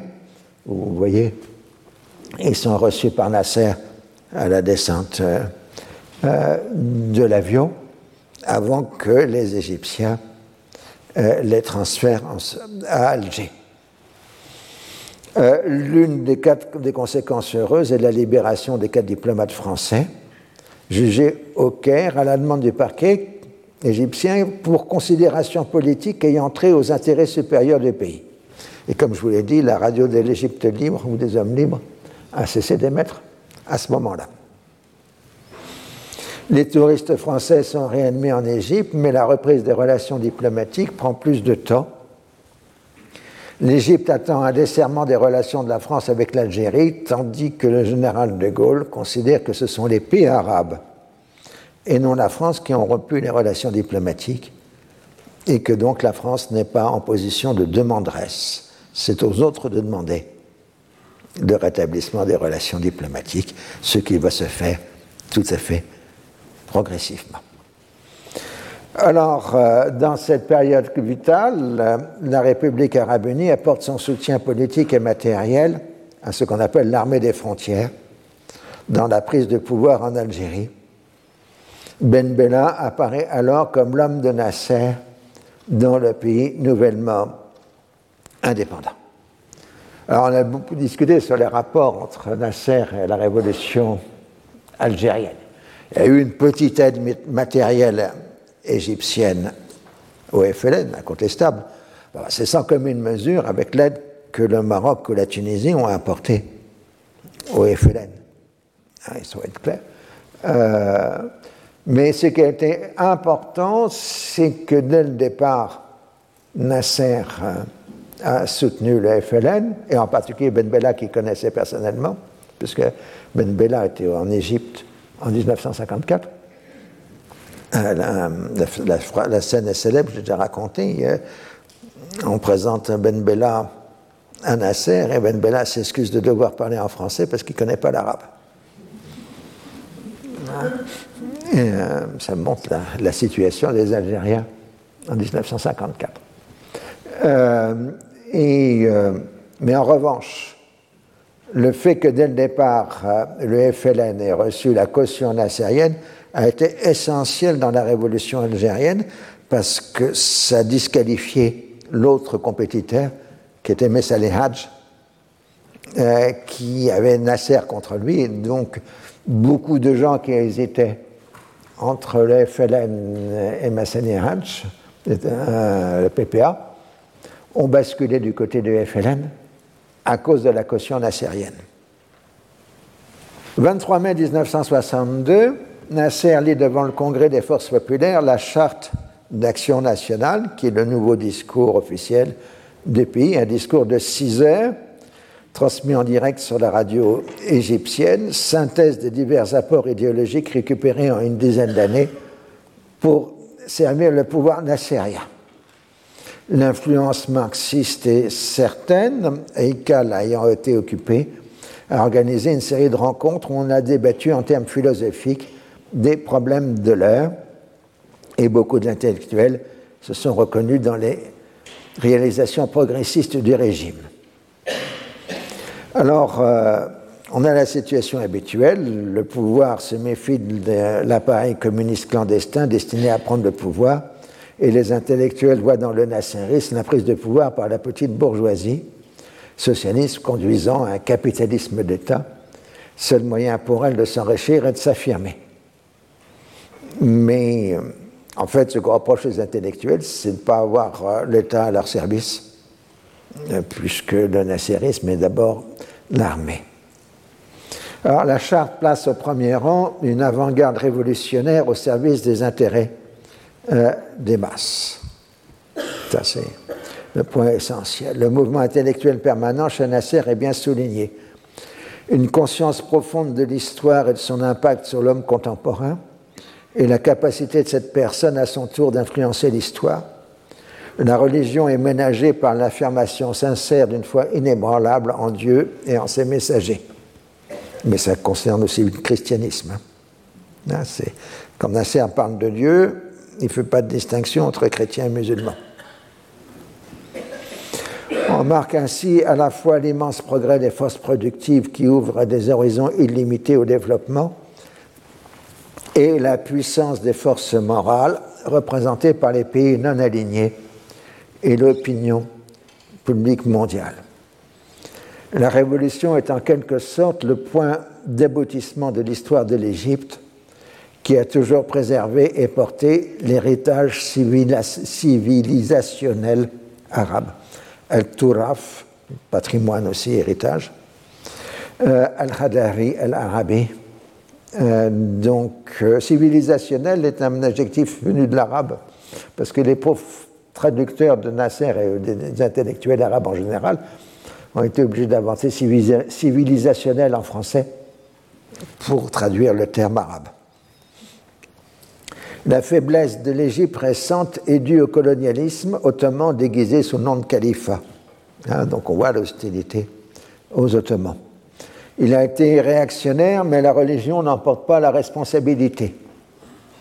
La campagne militaire française, c'est-à-dire l'expédition d'Égypte de Bonaparte, n'a pas suscité le réveil égyptien, il existait déjà, mais a suscité l'élan révolutionnaire égyptien par la réaction nationale contre l'agression coloniale, mais en même temps, les Français ont amené avec eux des aperçus de la science moderne développés par la civilisation radara européenne après avoir été prise à d'autres civilisations. La civilisation pharaonique et arabe au premier plan. Toute l'histoire du mouvement national égyptien y passe, avec ses imperfections comme celle d'opposer le patriotisme wataniya égyptien au nationalisme kaoumiya arabe. Il faut tirer les leçons des revers, Naksa. Après la révolution de 1919, l'Égypte est tombée dans la grande tromperie de la fausse démocratie. La solution socialiste aujourd'hui est inévitable, c'est un impératif historique imposé par la réalité. Là, Nasser euh, mélange le discours du pillage colonial, de l'accumulation du capital des marxistes, avec celui du livre qui est un best-seller au début des années 60, Les étapes de la croissance économique de Walter Rostow, conseiller de Kennedy par ailleurs. Et euh, en lisant le Rostow, Nasser s'est vraiment enthousiasmé et a fait distribuer des copies du livre à tous les membres de son entourage. Moi, je dis qu'il fait publier des larges extraits du livre dans El Aham et un visage d'invité Rostow en Égypte, bien qu'il soit un des conseillers de Kennedy. Je pense que c'est un beau cas d'armes de destruction massive que le livre de Rostow sur les étapes de la croissance économique, mais on pourrait en discuter euh, une fois. En tout cas, c'est la théorie prise chez Rostow du décollage économique, Intiloc, sur la base d'investissement. Alors la théorie, c'est de dire que la révolution industrielle s'est faite sur l'accumulation du capital accumulé par les colonies, sur les colonies. Et donc on va faire la même chose, on va faire le décollage économique arabe et égyptien sur l'accumulation du capital et les pays développés doivent fournir de l'aide, sorte d'impôt à payer pour les pays ayant un passé colonial. Au passage, la charte condamne les méthodes détournées et camouflées de l'impérialisme pour perpétuer sa mainmise sur les richesses des jeunes nations, notamment en créant des ensembles économiques, allusion probable au marché commun, et en avivant la guerre froide. Le socialisme scientifique, avec sa planification, servira de méthode. Un secteur nationalisé dominant, le secteur privé étant mis au service du peuple et contrôlé par lui, priorité de l'industrie lourde sur l'industrie légère, élimination progressive des différences entre villes et campagnes. Ceci est valable pour l'ensemble du monde arabe. C'est la vieille stratégie d'industrialisation par substitution des importations sur la base d'un contrôle étatique de l'économie. Le problème, c'est que ça n'a jamais marché. Il y en a d'autres à la même époque, en Asie, Taïwan, la Corée, etc., qui, eux, pense qu'il faut intégrer l'économie locale au marché mondial en commençant par vendre des produits en bas de gamme et ensuite en montant en puissance. On dit, c'est peut-être vrai, que le niveau social et économique de la Corée en 1950 est le même que celui de l'Égypte, à la même date. Je pense que la Corée était un peu plus supérieure, mais elle s'est tapée une sacrée guerre quand même. Euh, ça vous donne la différence avec aujourd'hui dans les stratégies économiques. Alors, dans la suite du Congrès, Nasser se déclare hostile aux modèles de solidarité islamique qui ont fait pour but d'amener les pays du Moyen-Orient à des alliances rattachées à l'Occident.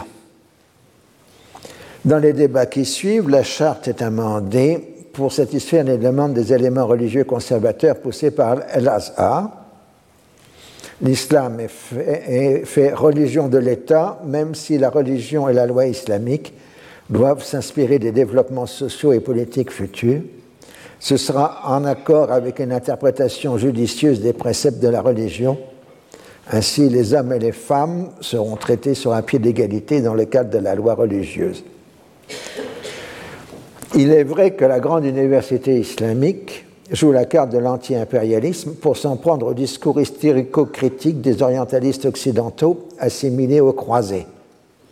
Il s'agit d'un réformiste qui ouvre l'université au savoir scientifique profane moderne, mais qui insiste sur le fait que l'islam n'est pas seulement religion, mais aussi politique. Le but de l'institution est de rendre compatible l'islam et le socialisme arabe et de profiter de l'élan missionnaire islamique en Afrique noire, encouragé par le régime nassérien, et est aussi utile pour combattre le communisme avec des fatwas, des avis juridiques, interdisant toute transfusion de sang ou toute grève d'organes d'un musulman au profit d'un athée, c'est-à-dire d'un communiste. Euh, alors, euh, quant à Nasser, s'il a affirmé que l'on ne pouvait pas tirer un enseignement politique du Coran, en dehors évidemment des grands principes éthiques, et qu'il a toujours été soucieux de l'unité nationale entre musulmans et non-musulmans, il n'a pas hésité à utiliser l'arme de la religion contre les communistes et à s'en servir dans une politique d'influence en Afrique noire. J'ai dit souvent que la religion de Nasser est sincère, c'est celle des classes moyennes égyptiennes de son temps. Dans un pays fortement analphabète, l'indiffusion de l'instruction de masse s'accompagne d'un enseignement littéraliste de la religion islamique qui aura un fort impact sur les générations suivantes de primo-alphabétisés. De même, si les frères musulmans sont interdits et réprimés, c'est avant tout pour leurs revendications politiques. Les courants dits salafistes et considérés comme apolitiques sont autorisés du moment qu'ils se limitent à combattre le soufisme et le chiisme et à moraliser la société. Après tout, les salafistes avaient demandé à Dieu de bénir le toujours sage roi Farouk, puis ensuite ont félicité les officiers libres des héros envoyés par Dieu pour sauver le pays des tyrans intérieurs et les purifier de la corruption. Hein, donc, euh, ils sont toujours au bon moment, dans le bon discours. Ils continueront jusqu'à aujourd'hui. Ils soutiendront Sissi en 2013, les salafistes. Le paradoxe du nasserisme est là. Le mouvement est bien un modernisme ouvert sur l'extérieur, mais du fait même de son effort éducatif, il laisse faire un enseignement de base musulman fortement conservateur. Un parti unique, l'Union socialiste arabe, sera chargé de représenter l'ensemble de la société. Elle comprend obligatoirement une moitié de paysans et d'ouvriers, et à chaque niveau, elle est censée gérer les affaires du pays. C'est une révolution du peuple par le peuple, mais menée par une avant-garde. Les nationalisations qui accompagnent la charte concerne l'ensemble de l'industrie, des finances et des services. Seule la petite propriété commerciale et rurale y échappe. Et ce qui reste de la propriété privée est soumis au contrôle étatique puisque les banques sont nationalisées et il y a contrôle des prix.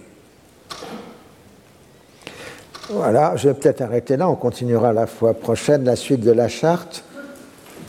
Euh, j'ai dit, à juste titre, n'est-ce pas, parce que je l'ai dit, euh, que euh, les choix économiques étaient mauvais.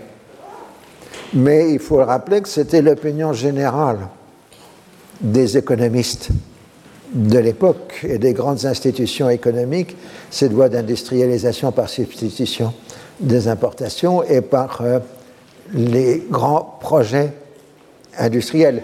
Et ça collait parfaitement avec toutes les théories de la modernisation qui était celle pratiquée à l'époque. Voilà, je vous remercie. Retrouvez tous les contenus du Collège de France sur www.colège-2-france.fr.